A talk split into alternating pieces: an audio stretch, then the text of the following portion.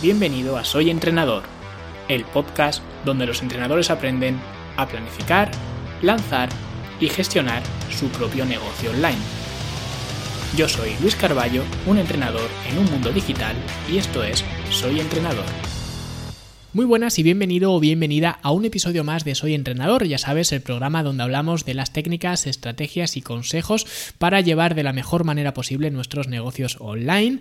Y hoy vamos a hablar de las 5 preguntas que debes hacerte antes de empezar un negocio online. Así que muy atento porque este episodio puede que te dé una buena base a la hora de montar, de lanzar tu eh, futuro negocio online. Así que vamos a comenzar con la primera pregunta, lo primero que debes eh, preguntarte, lo primero que debes responder cuando quieras hacer o montar un negocio online. Y es, ya digo, quizás de las cinco preguntas puede ser probablemente la más importante, que es ¿qué necesita realmente tu cliente? Porque obviamente cuando entiendes lo que realmente necesita tu cliente, es cuando puedes tener una base muy potente para alrededor de esa necesidad que tiene tu cliente construir una marca, construir tu mensaje, construir tus productos y esto realmente es lo importante, lo necesario, lo que necesita la persona. De hecho yo recuerdo cuando estaba en la carrera que nuestro profesor eh, de marketing el primer día nos eh, preguntó, hizo una pregunta abierta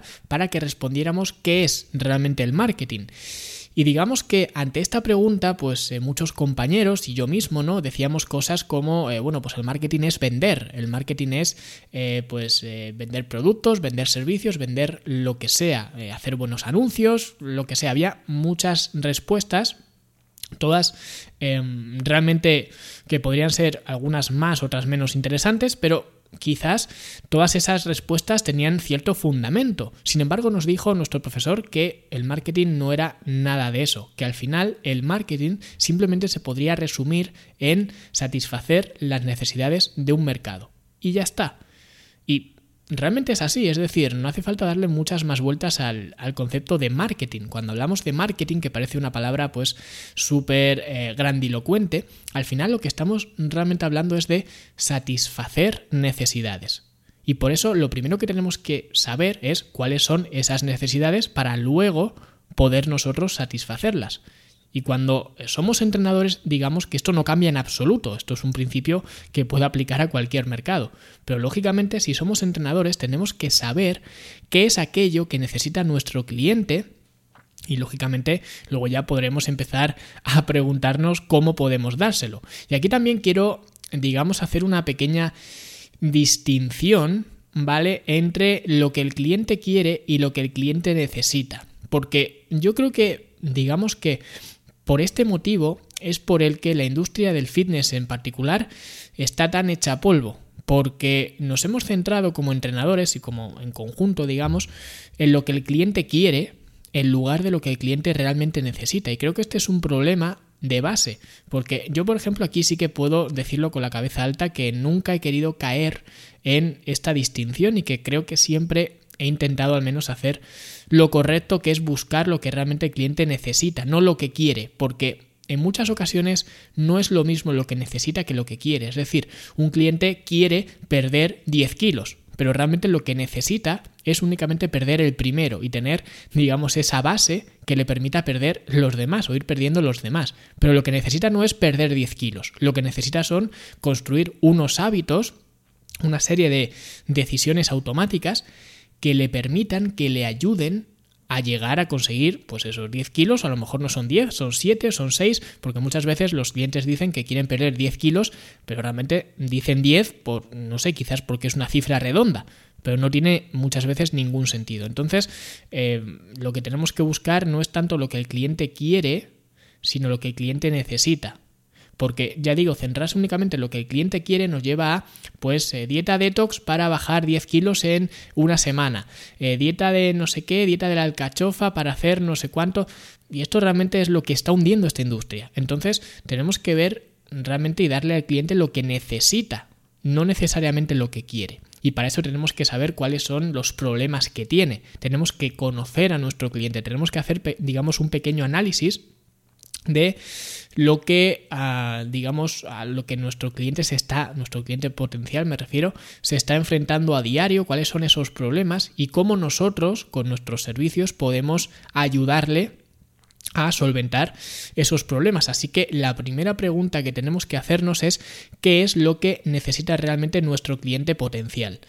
La siguiente pregunta que debemos hacernos es, una vez que ya sabemos ah, lo que necesita, es cuáles son sus principales objeciones, es decir, por qué no se va a unir a nosotros, por qué no nos va a contratar, por qué no nos va a comprar, cuál es la excusa que más se repite cuando, ah, digamos, intento ayudarle a satisfacer esta necesidad que tiene. Y aquí realmente, pues, dependiendo de vuestro caso, pues pueden ser unas objeciones u otras. Yo en lo personal... Eh, casi siempre en el tema del entrenamiento una de las más utilizadas y que yo ya llevo muy trillada es el tema del tiempo. Es que no tengo tiempo. Y yo ya lo he explicado muchas veces, tanto en mi podcast de Fitness en la Nube, como también en, mis libros, ¿no? En Entrenar para Ganar y en el lunes empiezo, que realmente, especialmente en este último, en el lunes empiezo, hablaba yo creo específicamente del tema del tiempo, ¿no? Que muchas veces, eh, pues digamos, el tiempo que le dedicamos a algo no es más que un reflejo de las prioridades que nosotros tenemos. Es decir, siempre tenemos tiempo para lo que para nosotros es prioritario. Con lo cual al final cuando tú dices no tengo tiempo para algo, lo que en realidad estás diciendo es no es prioritario.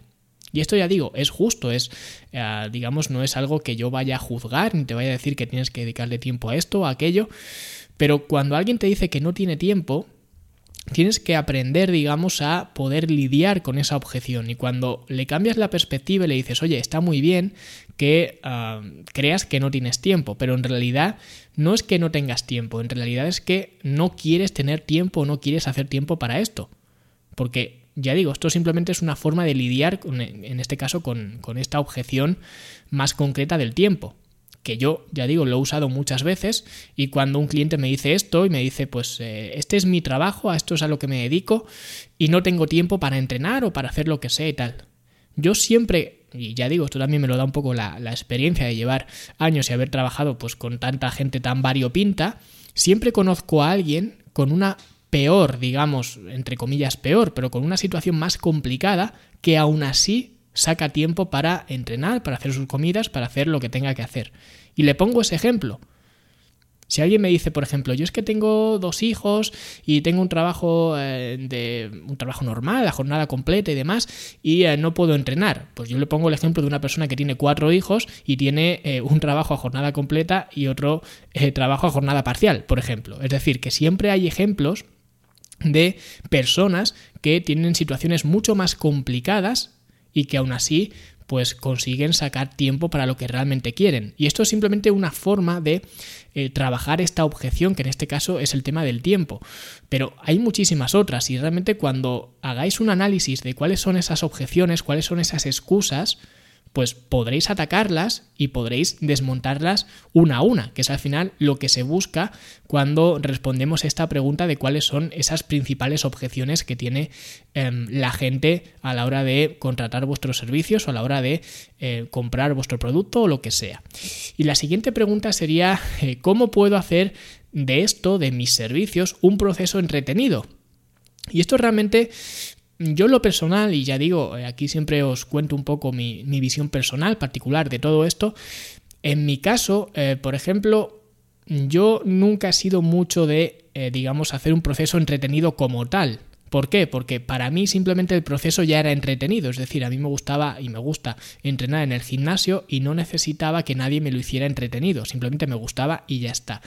Pero sí que es verdad que con el paso del tiempo, pues he ido viendo que eh, hay mucha gente que es como yo, que le gusta mucho entrenar, de hecho muchos de vosotros eh, pues seréis un poco como yo, que os gusta entrenar y ya está, pero hay muchas otras personas que no necesariamente les encanta entrenar y que realmente entrenar es, digamos, una actividad muy beneficiosa para su día a día, y si puedes hacer ese proceso más entretenido, vas a aumentar la adherencia. Y si aumentas esa adherencia, lógicamente tú vas a ganar más dinero porque vas a tener un cliente durante más tiempo, pero al mismo tiempo ese cliente se va a beneficiar más porque va a seguir haciendo algo que es bueno para su estilo de vida durante más tiempo. Entonces digamos que a lo largo del, del tiempo sí que he ido eh, trabajando un poco con este tema del entretenimiento, por así decirlo, porque ah, considero que realmente sí que tiene una, una función que es mm, digamos, mejorar o incrementar la adherencia.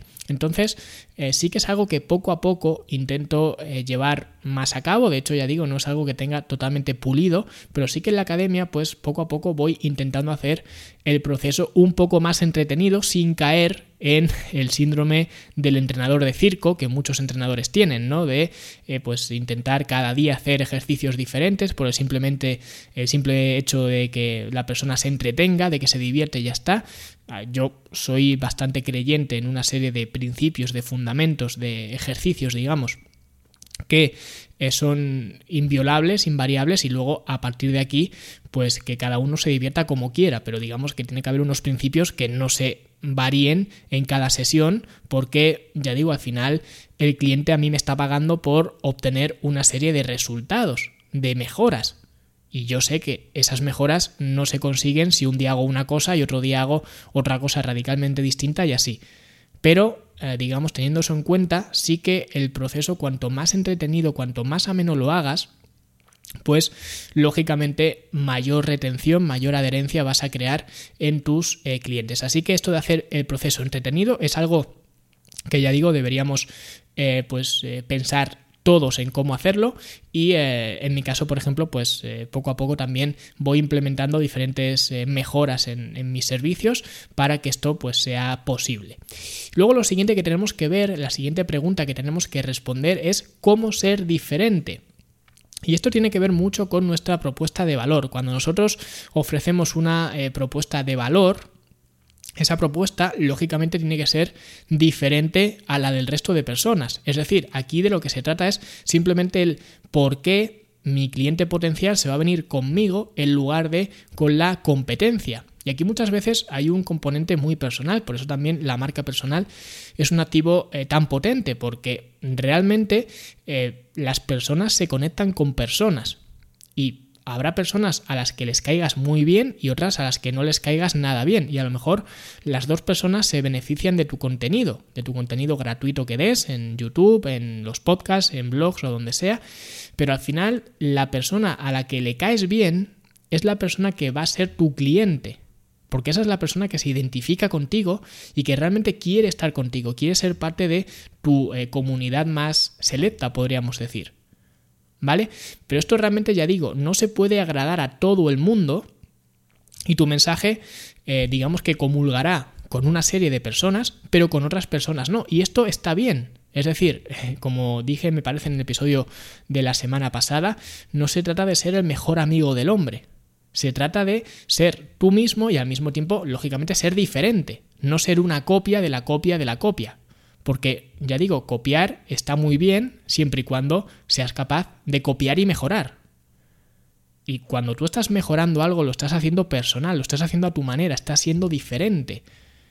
Y eso realmente es lo que consigue, digamos, atraer a las personas. El ser una, una referencia, digamos, diferente. No diferente por el hecho de ser diferente y ya está. Por el hecho de romper la norma, que lógicamente también funciona, pero no se trata simplemente de eh, ser diferente por, por el hecho de hacer cosas distintas, sino ser diferente porque tu mensaje es diferente y tu propuesta de valor es diferente.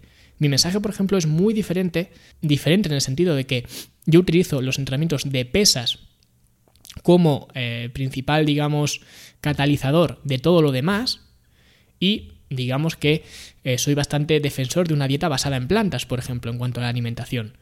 Con lo cual realmente no es que sea diferente porque sea rompedor. Soy diferente porque es mi forma de ah, tener resultados y mejorar nuestro estilo de vida. Y habrá muchas personas y muchos entrenadores que tengan sistemas diferentes. El mío es este.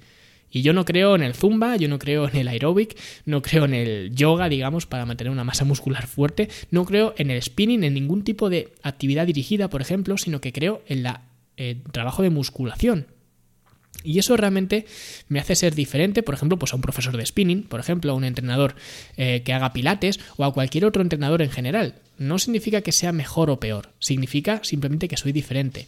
La persona que le guste el spinning no se vendrá conmigo, la persona que le guste el pilates no se vendrá conmigo. Ahora, la persona que le guste la musculación o que quiere iniciarse en el mundo de la musculación sí que se vendrá conmigo, o al menos sí que, ah, digamos, se sentirá más atraído que otra persona que le guste cualquier otro, eh, otra actividad, otra disciplina diferente.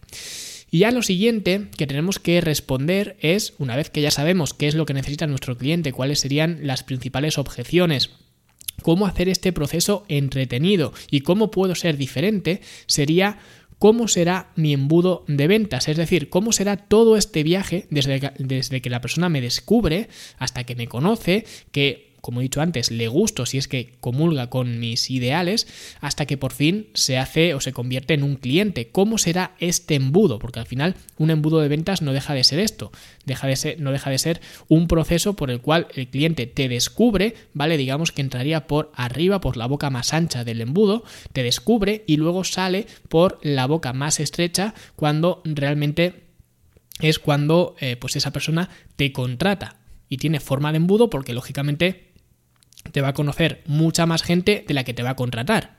Si no, pues sería eh, demasiado idílico y demasiado bonito.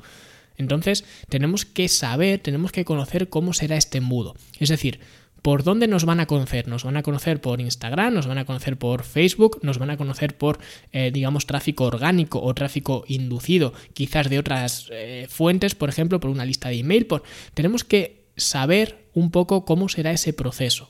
Si nosotros nos estamos dedicando a YouTube, por ejemplo, pues eh, si nos van a conocer a través de YouTube, qué hacer, cómo, eh, digamos, trabajar desde esa audiencia que estoy generando en YouTube para digamos escalar y que poco a poco pues ese proceso vaya fluyendo para que esa persona pues vaya entrando un poco en, en, mi pequeño mundo de contenido de marketing y demás hasta que finalmente esa persona está lista para convertirse en un cliente. Cómo va a ser este embudo cuál es el proceso que tiene que seguir si empiezo en YouTube, luego qué hago, los mando a una lista de email, luego los mando a, eh, digamos, eh, adquirir mis servicios, mis productos, ¿cómo lo voy a hacer? ¿Cuál va a ser este proceso? Y esto es un poco también lo que hablábamos la semana pasada, de que eh, muchos entrenadores no tenían claro este proceso, no tenían una llamada a la acción, no tenían, digamos, algo definido de qué hacer después.